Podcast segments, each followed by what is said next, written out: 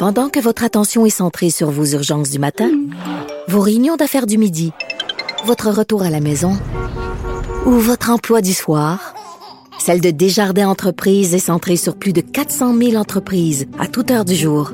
Grâce à notre connaissance des secteurs d'activité et à notre accompagnement spécialisé, nous aidons les entrepreneurs à relever chaque défi pour qu'ils puissent rester centrés sur ce qui compte, le développement de leur entreprise.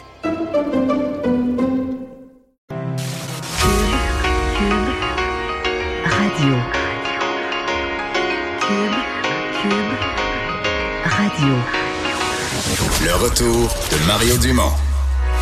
Deux heures d'info. De 15 à 17. Il provoque et remet en question. Il démystifie le vrai du faux. Mario Dumont et Vincent Dessureau. Le retour de Mario Dumont. Bienvenue à l'émission. On est ensemble pour les deux heures à venir. Euh, on va vous raconter comment cette journée s'est passée en actualité. Bonjour Vincent. Salut Mario. Ouais, une journée qui a commencé très tôt ce matin sur les chapeaux de roue. En fait, assez tôt, on- fermeture dans le métro à Montréal d'une section. On comprenait pas trop. Infiltration d'eau. On savait pas d'où ça venait. Et puis, quelque part... euh, en début d'avant-midi, un peu plus tard, là, on a vu les premières, les premières images quand les caméras sont entrées. on a compris que le, le, le- le métro Square Victoria au ACI était transformé ni plus ni moins en parc aquatique. C'est vrai, ben, j'imagine euh, que dans ta préparation ou dans l'émission, euh, faut ça en direct les premières. Euh, Ben, C'est-à-dire que c'est quelqu'un, j'étais sur mon ordi, je regardais mes affaires, c'est ma chef de pupitre qui m'a dit check le lève Check les ça. yeux, check la TV.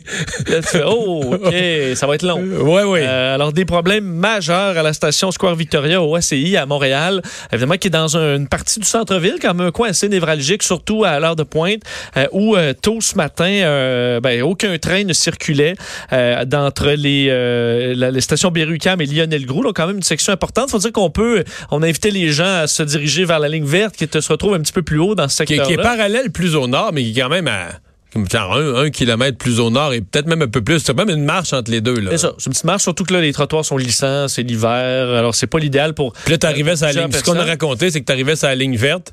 Puis là, c'était tellement plein que t'avais plus ça. moyen d'embarquer. Il y a du monde, il y avait des files importantes sur les autobus, donc euh, euh, le service a pris euh, repris. Si vous vous rappelez que euh, c'est un problème majeur en raison d'une infiltration d'eau causée par un bris de conduite d'aqueduc de 12 pouces à l'extérieur de la station qui a causé vraiment là, une- un déversement, une inondation importante. Euh, si vous n'avez pas vu les images, ben, la station était complètement inondée de plusieurs pouces d'eau dans les marches, les escaliers. Donc on voyait carrément euh, des, des chutes. Là. Euh, heureusement, c'est l'eau, euh, c'est l'eau, euh, L'eau d'aqueduc. l'eau- d'aqueduc. Alors c'est euh, bon, ça représente pas un danger sanitaire, mais ça a été très problématique. Du côté de, de la, de la, de la STM, on a, on a envoyé plusieurs employés supplémentaires. On a rappelé un peu tout le monde pour euh, prêter main forte. Alors on essayait surtout de protéger les voies du métro qui ont d'ailleurs été protégées. D'ailleurs, il n'y a pas eu de contact entre l'eau et l'électricité parce qu'évidemment c'est sous très haute Oui, tension le métro de Montréal. Le métro, tra- le- le métro marche à l'électricité, hein, faut pas l'oublier. Alors heureusement, ça, on a, on a pu réagir assez rapidement et empêcher que ça, que ça pose problème. Euh, donc, on, on prévoyait euh, que, bon, on a pu re- repartir le métro, mais qui ne s'arrête toujours pas à la station Square Victoria au ACI. Alors, il faudra voir combien de temps ça va prendre, nettoyer tout ça et remettre euh, la, station euh, en état de marche. Je vais vous faire entendre un extrait qui a été fait, bon, pris un petit peu plus tôt aujourd'hui avec euh, la, mairesse Valérie Plante, qui explique, entre autres, que, bon, ça a été problématique parce que la station est assez profonde et qu'il y a eu beaucoup d'eau. Alors, c'est une situation qui est particulière. D'ailleurs, ça a pris plusieurs heures avant qu'on trouve d'où venait cette brèche. Je vous fais entendre la mairesse de Montréal. Et là, on peut pas vous dire qu'est-ce qui s'est passé avec cette conduite-là. Euh, on a les équipes de la ville qui sont en train de- de- de- d'excaver, donc de creuser pour voir, ben, est-ce que c'est une fissure, est-ce que c'est un trou, qu'est-ce qui s'est passé euh, pour pouvoir donner plus, euh, pour pouvoir trouver. Une fois qu'on va trouvé qu'est-ce qui s'est passé, ben, c'est là où on va pouvoir commencer les travaux. Alors, je- en ce moment, je peux pas vous dire l'état de la situation, des travaux à faire, combien de temps ça va prendre. Je peux pas, on peut pas vous répondre. Donc, l'arrêt, euh, évidemment, parce qu'on a dû fermer l'eau pour un certain secteur qui touche 200 résidences, 6 entreprises. Alors, il faudra voir euh, combien de temps ça prend avant qu'on puisse euh, repartir tout ça. Et à la question pourquoi ça a été si long, quand même trois heures, là, trouver l'origine de la fuite. On dit qu'on avait plusieurs options, entre autres sur le réseau privé aussi. Alors, ça fait qu'on a été un peu confus. On a cherché longtemps. Je trouve ça long. En même temps, je, reprends les mots de la mairesse qui a dit, vous savez, elle était là, là, au métro Square Victoria, elle était en dessous de la tour de la bourse, elle était en plein centre-ville, elle dit en dessous de nos pieds. Il y a beaucoup de choses. Là. Puis je pense que c'est vrai que des tuyaux d'eau, euh, de gaz naturel, d'électricité, plusieurs réseaux qui alimentent tous les gros buildings, ça doit être quelque chose de tout ce qu'il y a. en- C'est vrai dessous. que les, on pense sais, des, des, des tuyaux privés, mais pour des tours à bureau, c'est des tuyaux qui sont puissants aussi. Là. pour alimenter pour en eau, euh, ouais, c'est ça. là. Exact. Donc, ça pourrait aussi être ça. Et bon, finalement, euh, d'ailleurs, on disait que c'est pas l'âge de cette partie-là du réseau qui sera en cause, pas un coin aussi qui est particulièrement âgé au dire de la mairesse. Alors, combien de temps ça va prendre, ça reste à voir. D'ailleurs, dans les coins les plus euh, affectés du métro, il y avait deux pieds d'eau euh, quand même. Alors, euh, il y aura beaucoup de travail pour, pour nettoyer tout ça. Évidemment, pour les usagers, ça a été compliqué.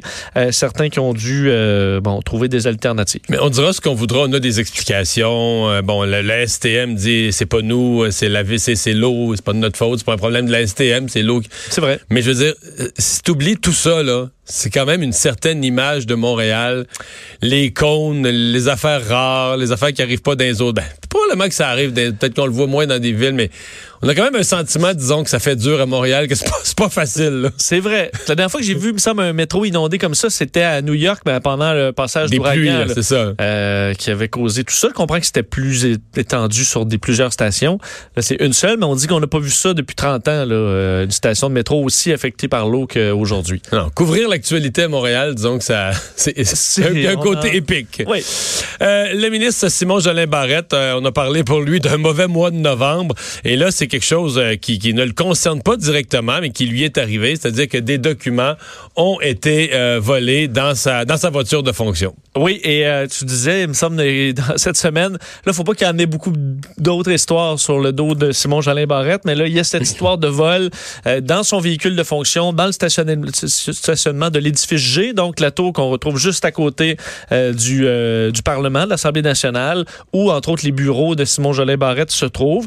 Alors, euh, on a remarqué qu'il y avait eu vol dans son véhicule de fonction, qui n'était pas barré, euh, selon ce qu'on peut comprendre. Il n'y avait pas de traces d'effraction. D'ailleurs, le voleur a été retrouvé pas très longtemps plus tard. Selon, euh, je reprends le descriptif de la scène que mon collègue François Cormier de l'Assemblée nationale me donnait ce matin, on parle d'un individu qui cherchait de la monnaie, là.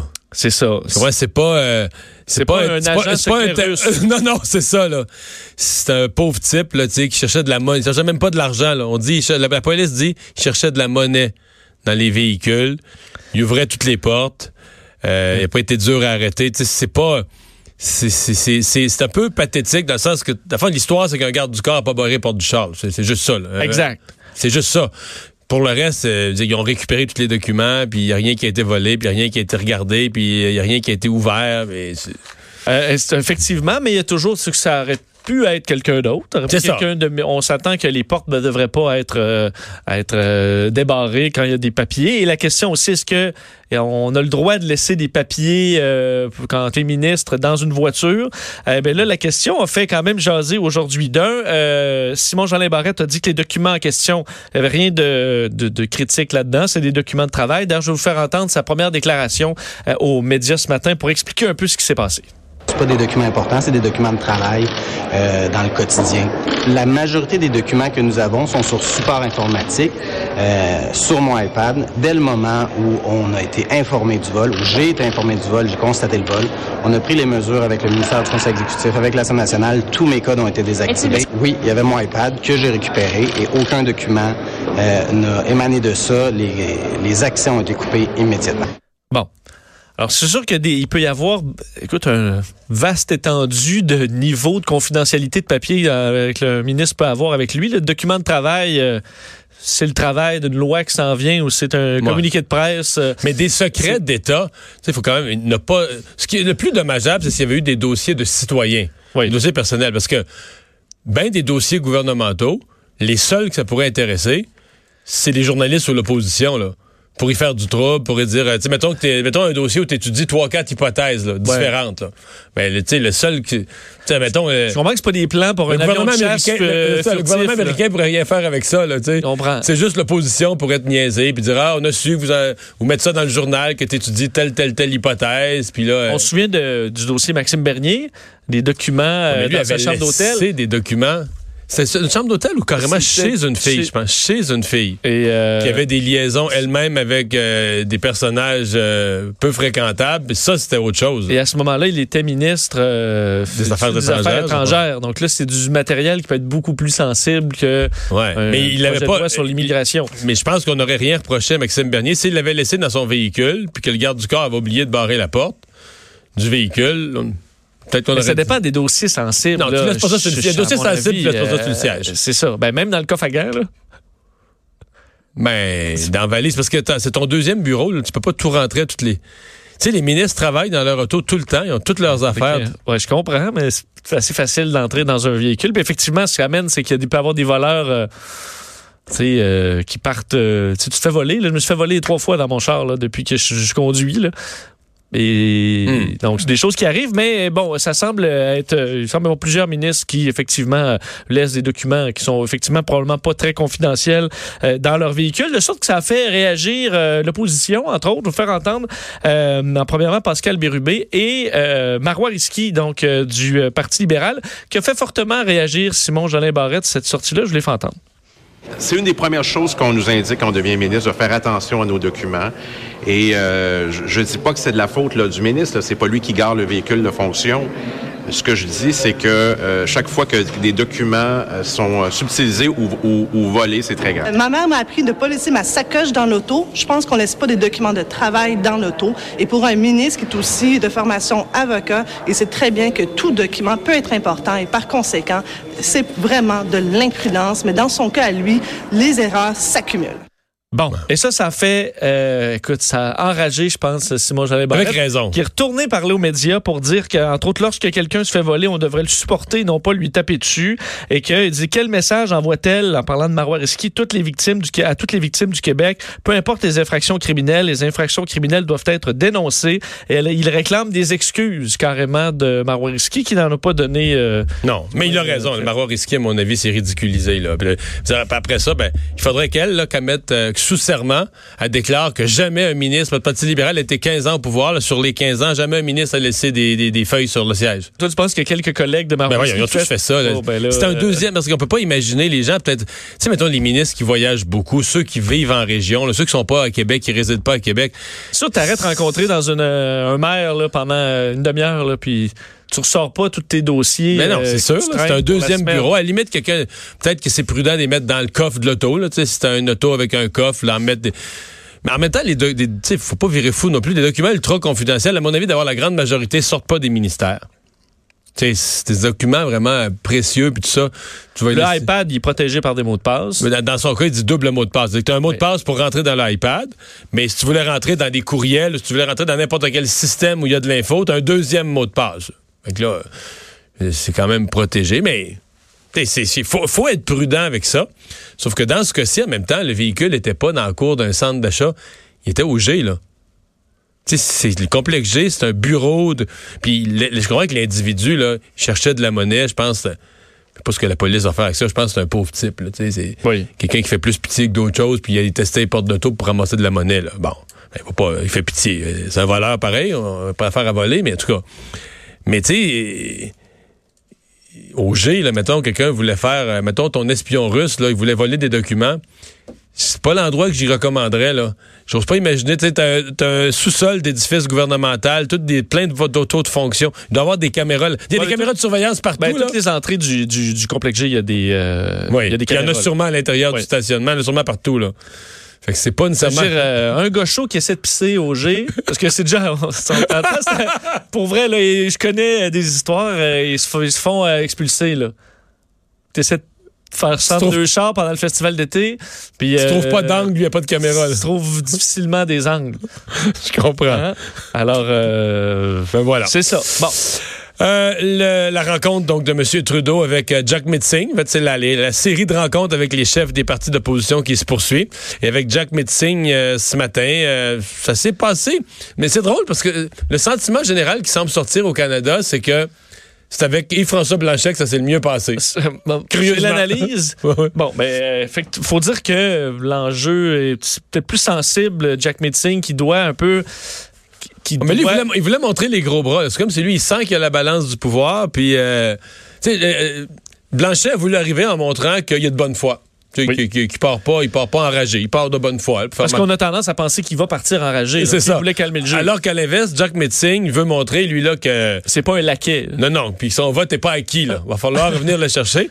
Mais je veux dire, quand il dit. euh, il met des conditions qu'il a mis, tu vas nous en parler, mais il faudrait des nouveaux programmes sociaux qui coûtent des dizaines de milliards. C'est ah, pardon, là?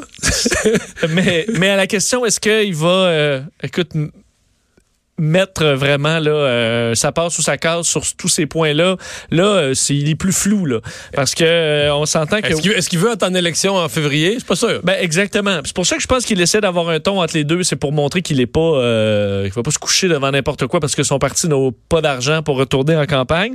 Alors euh, il, ex- il explique que c'est probablement avec le NPD. Puis c'est vrai que le- les libéraux peuvent le plus facilement travailler.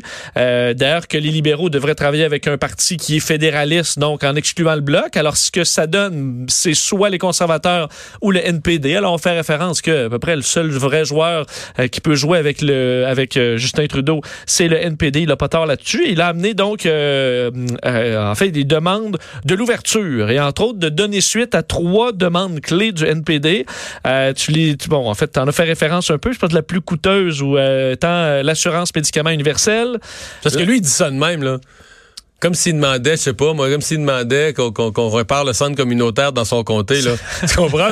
C'est plus c'est plus compliqué. Ben oui, c'est ce que t'engages le Canada pour une dépense annuelle, mettons, de 11, 12, 13, 14, 15 milliards, tu t'es évalué. Annuellement, là, puis en croissance qui augmente à chaque année, là. Tu attends peu, là. Puis l'assurance dentaire? Ben, genre, mais, ouais, moins, mais des milliards aussi, là. Donc, les deux, assurance médicaments universelle, assurance dentaire, et ensuite, ça, c'est plus facile. L'abandon par Ottawa de son appel d'un jugement sur l'indemni- l'indemnisation de- d'enfants autochtones. On souvient que ça avait rebondi au débat, euh, dossier qu'on avait peut-être monté un peu en épingle. Oui, parce que là-dessus, j'avais écouté Andrew Scheer, qui avait pas planté M. Trudeau, qui avait pris le même, le même côté que lui. J'ai écouté d'autres experts en droit qui avaient dit euh, le Canada n'a pas le choix d'aller en appel. Même s'il veut aider ses enfants, c'est pas parce que tu vas en appel du jugement que tu n'aideras pas les enfants autochtones. C'est pas pour refuser de donner 50 000 à C'est de- ça. des enfants. C'est parce qu'à un moment donné, il y a des principes de droit où tu peux pas, comme gouvernement, te faire, euh, te faire restreindre tes pouvoirs puis te dire que tu vas être obligé de payer tout le temps. Là. Tu sais, tu veux pas te faire amener dans des Parce que là, cul-de-sac. si c'est euh, quelques dizaines de milliers de dollars ou centaines de... Ben, si tu fais une jurisprudence qui, après ça, ouvre la porte pour des milliards... Ça va être quoi, là? C'est ça. Et donc, Justin Trudeau prend la position responsable là-dedans. Fait que les demandes de M. Singh, euh, c'est sympathique, là. Mais Ben, en, fait, en fait, c'est sûr que pour Justin Trudeau, il pourrait y avoir une tentation de dire euh, non, non, puis non. Puis là, dire, qu'est-ce que tu fais, là? Euh, Hey, oui, dis non, là. ben, en fait, parce qu'une fois, justement, si on, si on demande à Jack Metzing après, est-ce que s'attend à tout voir ça dans le discours du trône, il dit que là, ça, c'est pas réaliste. Là. Bon. Alors, il veut euh, euh, une ouverture. Mais ça, c'est un peu ce que les libéraux disent là, sur l'assurance médicaments. Là. Ils, ont, ils ont prévu dans leur, dans leur programme des sommes pour la mise en place de. Ça, la mise en place. La mise en place, c'est même pas là, c'est la mise en place de la mise en place. Là. Je comprends. Mais ça, ça peut. Dire, t'as un gouvernement minoritaire. sais, mettons, tu mettons, mettons un, repas, mettons un repas, là. Oui. Tu mets juste la nappe, là. Parce que, il n'y a rien sur le feu. Ben, en fait, tu laves la vaisselle de l'ancien repas. Là. Ouais. Fait que, tu vois, il n'y a rien sur le feu, il n'y a pas d'achat de fait à l'épicerie, il n'y a pas de coutellerie, il n'y a rien. Tu mets la nappe. Même pas. Tu mets la nappe pliée sur la table. ouais, tu mets la, la rallonge de table. ouais. Mais le c'est qu'effectivement, là, on s'entend étirer, tu as besoin de tes gouvernements minoritaires. Tu veux faire quoi, deux ans? euh, Ça va peut-être faire plus longtemps Ah, qu'on plus pense. ça, Mais tu sais, non, t'es- mais je sais pas. on s'entend pour des projets de même, tu es capable d'en- de, de gagner un mandat en, en, En ouverture. Là. Oui, en faisant de l'ouverture, des, Voilà. des petits pas. Les petits pas. Des petits pas. Euh, le ministre de l'Environnement, euh, Benoît Charette, et le chef du Parti québécois, Pascal Bérubé, qui ont eu une espèce de prise de bec en chambre et qui s'est poursuivie sur les euh, réseaux sociaux. Oui, parce que Pascal Bérubé a été insulté aujourd'hui. Enfin, il, a- personnellement, il s'est senti insulté par euh, une sortie de Benoît Charette, le ministre de l'Environnement. Euh, vous allez voir, des fois, je pense que c'est important de faut d'écouter un peu ce qui se passe à l'Assemblée nationale pour voir le ton des fois euh, entre les euh, entre les partis. Des fois ça vole pas haut effectivement quoique euh, Yves-François Blanchette disait hier que ça volait plus haut au Québec au, euh, qu'à Ottawa. Mais euh, Pascal Bérubé, donc le chef intérimaire du Parti québécois, a publié sur les réseaux sociaux la- une vidéo de Benoît Charette à l'Assemblée nationale aujourd'hui qui disait, selon Pascal Bérubé, aurait fait preuve de beaucoup d'arrogance à l'égard de sa formation politique ce matin lors de la période de questions, euh, disant qu'il spécule spéculait déjà sur sa prochaine élection, euh, se demandant est-ce que c'est ça la nouvelle humilité de la CAQ, faisant référence à certains articles qui parlaient d'une nouvelle humilité là, depuis les, les semaines un peu plus difficiles des, euh, de- du dernier mois. Je vais faire entendre ce que dit euh, Benoît Charette, vous pourrez juger par vous-même. pour laquelle, au fil du temps, il a occupé ses banquettes ici, ensuite l'opposition officielle, ensuite la deuxième, ensuite la troisième. À la prochaine élection, c'est à partir du balcon qu'ils vont écouter la période de questions. Bon, alors disant que Pascal Bérubé, sa formation, là, avant c'était au gouvernement, ensuite au, Ouais, euh, c'est baveux. à- à opposition, deuxième, troisième, puis la prochaine fois, ce serait dans la salle. C'est baveux, mais ce qui est drôle, c'est que probablement que Benoît Charette se fait dire, des- parce qu'il est tellement un type qui est- c'est plus un- une espèce d'intello lui, qui étudie ses dossiers, mais tu sais, en chambre, là, à la limite, il peut avoir l'air un peu mou, un peu timide, là, tu sais. probablement que dans son entourage, on lui dit depuis des semaines, hey, là, la période de questions, faut être du tonus. puis Sors les dents Laisse-toi pas faire, sors les dents. Est-ce qu'il est allé un peu trop loin? Ben, Est-ce que ça m'a donné- ça c'est devient parce juste que c'est-? C'est ça. C'est que c'est c'est pas vraiment chic. C'est pas vraiment grave. Puis on sent dans son ton non plus. Là, dire, il, traite pas, il s'attaque pas à. Après, il s'attaque pas à ses ancêtres Non. et à sa famille, là. Mais, tu sais, de dire à un parti, euh, tu sais, euh, tu déclines. tu- Puis on dirait que c'est chiant à dire, mais tu sais, mettons que tu dis au Parti libéral, hein, vous vous pensiez bon l'année passée, mais vous êtes rendu dans l'opposition officielle. C'est comme si ça se dit, mais c'est comme si ça se dit plus du parti qui fait quasiment trop pitié. Là, du- pas sur un gars à terre. c'est ça, c'est un peu. Tu sais, le parti, effectivement, là, qui était au pouvoir, puis c'était l'opposition officielle, puis le troisième parti, puis il est rendu le quatrième parti, le PQ, puis tout va mal, puis son quatrième dans les sondages. Tu sais, comme. C'est correct, là. Je comprends que si Andrew Scheer avait euh, cinq députés, là, mettons Justin Trudeau qui à chaque fois rirait de Ouais, ce serait un ça, peu. ça, ça a pas vraiment de mérite, donc c'est trop facile en même temps. Fait que, mais je veux dire, en même temps, les ministres, là, là, là, on a la réponse de Benoît Charette, là, je, me- je me souviens pas de la question, le mot à mot de la question, mais ça, la question n'était pas sympathique non plus. La question va toujours Non, dans le sens que la CAQ fait rien pour l'environnement. C'est faut que tu répondes. euh, Je comprends. L'humilité du gouvernement, faut que tu répondes euh, poliment et gentiment, mais à des questions où tu te fais traiter de toi et non, là. Et aussi. ça- ouais. Je comprends que ça doit être quand même dur de garder son calme de temps en temps. Oui, sauf que dans le cas de Benoît. Charette, c'est justement pas un tempérament bouillant. là. C'est pas quelqu'un que tu peux dire, hey, lui, là, il a, il a la fuse courte. il va péter les plombs. non, non, jamais. Là. Il est toujours calme. En fait, je suis convaincu que dans son entourage, il y a des gens qui ont dit, là, Monsieur le ministre, là, ça prend, à période de questions, ça prend un peu plus de mordant. Là, tu sais. il faut- Donc, c'était probablement même préparé, cette petite je ne sais pas. là. blague-là. Là. Je sais pas où, quand se levant, il a pensé à ça, mais qu'il s'est autorisé à le dire en disant, Hey, tu sais, je me suis fait dire, moi, là, faut que je me défende, puis il faut que je brasse un peu l'opposition. Mais il a juste pas eu le bon, pas le bon propos sur pas le bon client. Oui, sûr que c'est un peu hors sujet, là, les déboires du, du Parti québécois. Là.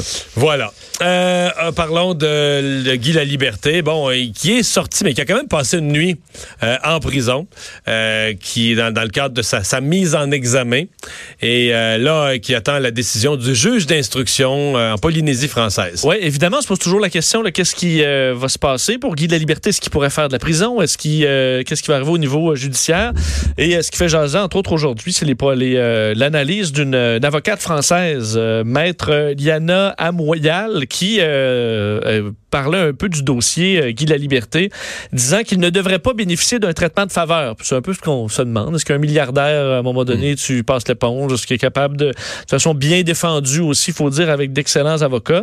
Euh, elle disait, je suis d'avis que la loi est la même pour tous, qu'on soit milliardaire ou pas. Ce serait monsieur tout le monde que je pense que les conséquences auraient été beaucoup plus graves. Euh, et au niveau de la gravité pour, euh, disons, de, de- de cet incident-là en Polynésie française, dans l'échelle de la gravité ou de la contravention, euh, la culture du cannabis, c'est criminel. Euh, probablement que ce n'est pas lui qui arrosait les plantes, mais ça reste de la culture. Ça dépendra de l'ampleur de la culture aussi. On parlait d'un con- conteneur là, contenant quand même quelques dizaines de plants. On parle d'une vingtaine, mais de petits. Cela, la défense de Monsieur euh, La Liberté, de petits plans. Oui, mais c'est que ça grossit. là. C'est ça que j'allais dire. Un plan, il n'y a, rien- y a rien qui a plus tendance à pousser. Hein? Juste des, des- du- le champ, là, c'est juste des petits maïs. Ouais, mais on est, euh, Dans six mois. on est le 6 juin. Dans six mois, ils vont être plus haut que toi. Là. Eh, Exact. Alors, euh, disons, on ne on, va pas traiter de la même façon un individu qui fait pousser un plant dans son jardin, une personne qui va aménager une maison pour avoir des plants. Là, on est entre les deux. On a quand même un conteneur. Alors, euh, et là, on se pose, est-ce que, est-ce qu'il, qu'est-ce qu'une amende pour un milliardaire? Est-ce qu'il peut y avoir une amende assez forte pour faire réfléchir sur une activité criminelle? Euh, parce qu'on s'entend que ça prendrait toute une, amende pour euh, Mais faire en fait, réfléchir. la, la question que je me pose, c'est là, on, on, on se dit, il faut que la loi s'applique à lui comme aux autres. Je sais pas si lui, dans sa vision, là, tu sais, il, il se voit sur une île. Tu sais, tu peux avoir l'impression que t'es même plus dans un pays, là, que t'es quasiment... dans- T'es comme chez l'île est à toi, là, Oui. T'as tes propres lois. oui, oui, tu vis selon tes propres lois sur ton île. D'abord, la police, il va. Je veux dire, la, la police passe pas souvent dans nos quartiers résidentiels, mais la police ne doit pas passer souvent sur son île. Non, puis je veux dire, on s'entend que ta voix arrivée, là. Oui. Alors, t'es pas très inquiet de, qu'il débarque une voiture de police, là. Fait que, tu peux oublier. Fait que peut-être que lui, il dit, ouais, tu sais, j'ai mon container, mes affaires, il y a un cadenas là-dessus. Tout le Tu monde. l'as toujours fait. tu Fait que lui, il se voit pas. Mettons, si t'avais demandé à Guy la Liberté la semaine passée, là, s'il voyait ce qu'il fait, comme étant l'équivalent du petit Français ordinaire dans un village de Bretagne, là, qui ferait pousser du pot dans son hangar en arrière de la maison. Ton 25 plans, là, dans son, dans son hangar en arrière de la maison, probablement qu'il aurait dit, ben non, ça n'a rien à voir. là, aucun- Alors que du point de vue de la loi, l'avocate dit, ben, ça a tout à voir, c'est exactement pareil. là. Il y a beau être en Polynésie française, il y a beau être loin de, de la France, euh, comme la, de la mère patrie, là, mais euh, de la France continentale. Mais c'est les mêmes lois qui s'appliquent, c'est les mêmes règles, c'est le même code, c'est la même affaire, puis il va devoir faire face à ça. là. Mais est-ce qu'il pourrait tenter de venir dépenser au Québec davantage dans le futur, de revenir s'acheter une petite île? là? Il y en a à vendre, là. Je- dans ouais. C'est pour ça qu'il fait moins beau. Ben, Parce que ben, il fait moins beau, admettons, à 11 mois par année. Oui, c'est ça. Mais Il y a un mois où il fait beau. le, reste, tu mets des lampes chauffantes. Il Non, mais euh, il reste que le, le- le- le- probablement pour lui le pire. Bon, d'abord, il doit vivre des présentement, il doit vivre des jours stressants. Mais mettons qu'il s'en sort avec juste une amende ou peut-être de la prison avec sursis, mais qui fera pas vraiment là, du, du temps en dedans. C'est plus les complications. Entre autres, quand il va vouloir voyager aux États-Unis. Euh, c'est là que ça. Pour un grand voyageur, là, disons un citoyen du monde, c'est compliqué. là. oui, à gérer. tra- traîner un dossier. Ou... Mm. Parce que la prison à domicile, s'il peut choisir son île déserte, euh, On a déjà vu pire on a cellule. déjà vu pire cellule. Mais euh, j'avoue que c'est quand t'embarques le judiciaire, là, D'après moi, moi, sur son île, il serait pas limité au gruau et à l'eau. C'est ça. Mais on s'entend que, écoute, euh, il y a peu de choses qu'un d'excellents avocats peuvent pas faire, à la limite. C'est sûr que s'il y a des portes, de, des histoires, des fois, peut-être avec des affaires euh, totalement abracadabrantes, mais Et Certains posent la question est-ce qu'il pourrait sacrifier un employé, là? Ben, Faire porter le chapeau à quelqu'un mettons que d'autre? j'étais là, je dis pas qu'il va faire ça, mais si je te dis, là, un Polynésien, là, garde, je t'enterre 5 millions de dollars, tu t'en vas faire, euh, tu, tu prends tout le blâme, puis après ça, ben, profites-en. T'as trop d'imagination. Avec, avec une carte, tu sais, comme dans les petits bonhommes, là, une carte avec des pointillés puis un X, sais, là, c'est là que le trésor est enterré. En plus, t'as une île déserte. T'as juste à le cacher quelque part. Ouais. En tout cas. Euh, fusillade ce matin à Los Angeles. Ça, ça s'est passé dans une école. Euh, rapidement, on a parlé de deux blessés dans un état critique, mais comme c'est souvent le cas, euh, les blessés dans un état critique qui quittent en ambulance les, yeux- les lieux d'une fusillade. Une fois à l'hôpital, les, les nouvelles sont plus dures. Oui, le bilan d'ailleurs vient d'augmenter à deux, euh, deux victimes, donc et plusieurs blessés à la suite d'une d'une fusillade causée par un tireur qui a ouvert le feu sur le campus d'une école secondaire au nord de Los Angeles. Avant d'être appréhendé, il faut dire, par la police, euh, trois victimes hospitalisées dans un état critique. Euh, C'est l'école secondaire Saugus dans la ville de Santa Clarita. Euh, donc on parle présentement de deux victimes. D'autres ont été transportés à l'hôpital selon le, shérif du comté. Le suspect est un élève de 15 ans seulement qui a été arrêté alors qu'il était, a été repéré par des témoins parmi les, euh, les personnes évacuées, là, parmi les blessés et tout ça.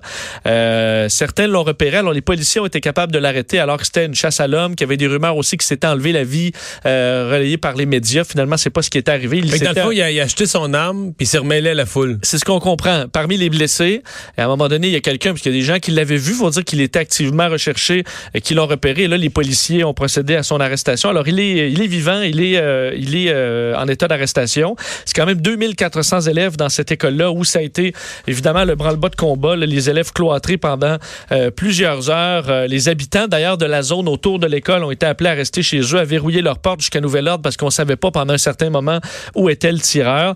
Euh, et bon, on fait toujours part de scènes de scènes d'horreur, évidemment. Le drame qui est survenu aux environs de 7h40, alors que plusieurs élèves étaient déjà en cours, que d'autres arrivaient encore à ce moment-là. Et on ne connaît pas les motifs encore de ce, de, de- de ce jeune homme, mais qui est pré- présentement questionné par les policiers. Merci. On va faire une pause. On vous parle au retour de comment nettoyer une station de métro après un dégât d'eau de l'ampleur de ce qu'on a vu ce matin.